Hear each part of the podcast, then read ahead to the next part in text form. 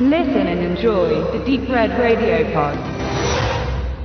Wie bereits in der Besprechung zu Mothra bedroht die Welt angekündigt, erscheint nun der nächste Beitrag zur Kaiju Classics Steelbook Edition von Anolis Entertainment.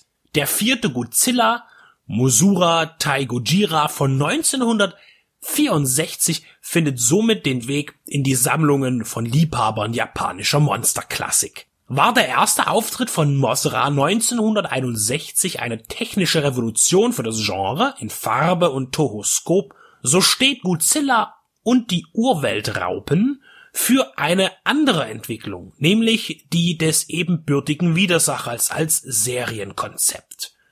Zuvor trat Godzilla nach siebenjähriger Pause 1962 ein drittes Mal auf und war er bei seinen ersten beiden Besuchen im Land der aufgehenden Sonne 1954 und 1955 der alleinige Gegner der Menschen, so stellte man ihm seinen amerikanischen Bruder gegenüber. Godzilla gegen King Kong war ein Kassenerfolg, vor allem in Japan. Um die Rechte von RKO zu erhalten, den von Edgar Wallace miterdachten Riesenaffen einzusetzen, mussten hohe Lizenzgebühren bezahlt werden. Ebenbürtige, in der Fiktion bereits existierende Monster gab es zu der Zeit noch nicht die man gegen Godzilla antreten lassen konnte. Und da war es sehr praktisch, dass man im eigenen Haus über die Riesenmotte Mosra verfügte und ersann sie für die nächste Schlacht der Giganten. Und so kamen mit der Zeit immer mehr firmeneigene Kaiju hinzu, was ein erstes Quadro-Event in Godzilla 5 Frankensteins Monster im Kampf gegen Ghidorah zur Folge hatte in dem Godzilla Mosra Rodan, der bereits 1956 seinen ersten Auftritt in Die fliegenden Monster von Osaka absolvierte, und dem Drachen King Ghidorah. Der aktuelle, unverschämt lieblose Godzilla 2 King of the Monsters gilt als Remake dieser Perle von 1964. Das könnte nun für Außenstehende sehr verwirrend sein mit den vielen Namen und Zahlen. Faktisch zusammengefasst bedeutet all das, dass ab Godzilla und die Urweltraupen, die atomare Riesenechse in der Showa-Staffel nie wieder alleine als Monster agierte, sondern immer gegen einen anderen Koloss antrat. Eine weitere Entwicklung ist zu beobachten, eigentlich erst ab dem Folgefilm, und zwar, dass Godzilla sich vom Feind der Menschen zum Freund entwickelt. In Godzilla und die Urweltraupen ist der monströse Protagonist jedoch noch Mosra. Kommen wir nun ausschließlich zu Godzilla und die Urweltraupen.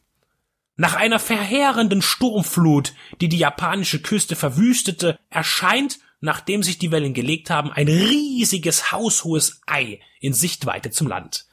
Es wird geborgen und zum Strand gebracht, wo die Besitzverhältnisse schnell geklärt sind. Wer es gefunden hat, dem gehört es auch. Und so verkaufen die armen ansässigen Fischer das Ei an einen windigen Geschäftsmann, der das mysteriöse Fundstück weltweit als Attraktion gewinnbringend vermarkten möchte. Die Wissenschaft verfolgt andere Ziele und ist besorgt, da die Herkunft unklar ist und man ja nicht wisse, was sich in dem Ei befindet. Was es mit dem Ovum auf sich hat, erfahren der Reporter Ichiro, die Fotografin Junko und Professor Miura von den Feenzwilligen der Mosra-Insel. Es ist das Ei ihrer Göttin Mosura und wurde von dem Sturm aufs offene Meer getrieben und dann nach Japan. Die Menschen müssen das Ei zurückgeben, sonst würde Mosra sich holen, was ihr gehört. Notfalls auch unter dem Einsatz von Gewalt. Und während die drei Verbündeten für das Gute sich die Zähne an dem schmierigen Gierfinken, die das Ei für sich beanspruchen, ausbeißen, erscheint Godzilla, um da anzufangen, wo er generell auch immer aufhörte. Städte platttreten und Starkstromleitungen zerstören. Nur Mosra kann helfen, den Urgiganten zu stoppen. Doch warum sollte sie das tun, wenn die Menschen ihre Brut nicht zurückgeben wollen? Der moralische Konflikt liegt auf der Hand, und so ist es ja bei Kaiju-Filmen immer. Das menschliche Fehlverhalten, das zur Katastrophe führt, wird immer deutlich angesprochen und verschwindet dann hinter Action oder später in der Showa-Staffel auch hinter Klamauk. Godzilla und die Urweltrauben zählt noch nicht zu den sehr witzigen Kaiju-Filmen, aber es lässt sich in der deutschen Synchronfassung ein ganz passabler Humor in den Dialogen finden, der überraschend zu einem ehrlichen Lachen führen kann. Auf die humane Interaktion wird viel Wert gelegt und die Gier und der Neid der Menschen wird ausführlich und deutlich thematisiert. Nebenbei finden sich auch versöhnliche Worte, denn nach wie vor ist Godzilla ein Emporkömmling des Traumas von Hiroshima und Nagasaki, wo die USA zum Ende des Zweiten Weltkrieges ihre Atombomben abwarfen. Die US-Streitkräfte sind in Godzilla und die Urweltraupen Verbündete und hilfreiche Freunde im Kampf gegen Godzilla. Die Zerstörungsorgien halten sich gefühlt zurück, sind aber präsent und die Einebnung von Wahrzeichen, historischen Gebäuden oder Industrieanlagen ist detailreich umgesetzt. Der finale Kampf findet dann im offenen, kahlen Gelände statt, wo man, wie so oft, vergeblich versucht, den Gegner mit Modellpanzern zu stoppen. Ein herrlicher Anblick.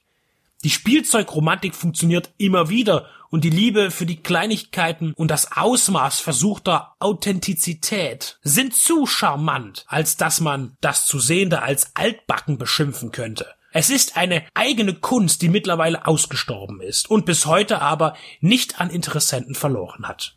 Das deutsche Plakatdesign vom Gloria Verlag trägt dick auf und führt in die Irre. Aus dem dort zu sehenden aufgebrochenen Ei schlüpfen mehr als ein Dutzend kleine drachenähnliche Schlangen. Aber im Film schlüpfen aus dem Ei zwei Musura-Raupen, die im Finale gegen Godzilla antreten. Aber das war ja nie anders. Und auch wenn das Versprochene hier nicht erscheint, so werden andere Schauwerte geboten. Godzilla erfährt keine Vernichtung, was aus heutiger Rücksicht keine Überraschung ist. Er fällt am Ende nur ins Wasser und die beiden neuen Mosras aus dem Ei robben ins Meer hinaus. Godzilla-Filme haben nun kein Ende und auch keinen wirklichen Anfang mehr. Es gibt keinen Qualitätsverlust bei Kaiju-Filmen bis zum Ende der Heisei-Staffel Mitte der 90er, mal abgesehen von einigen wenigen infantilen Ausrutschern in den 70er Jahren. Godzilla wurde aber bis zum Ende der Showa-Staffel immer kindgerechter, da Godzilla ein Freund des jungen Publikums wurde und die Macher genau auf diese abzielten. Godzilla und die Urweltrauben wirkt dagegen noch sehr erwachsen und ist auch nicht ohne Grund ab 16 Jahren freigegeben, denn besonders was sich die Menschen hier gegenseitig antun, kann auch ziemlich brutal werden. Anolis hält das Niveau und hat die erwarteten und bekannten Zugaben im Programm, Audiokommentare, ein Interview mit dem Darsteller Akira Takarada, Bildmaterial und das Booklet mit informativem Text. Und Filmplakaten und Aushangfotos. Ein weiteres Sammlerstück ist geboren und erwartet, von euch bestaunt zu werden. Zu Recht.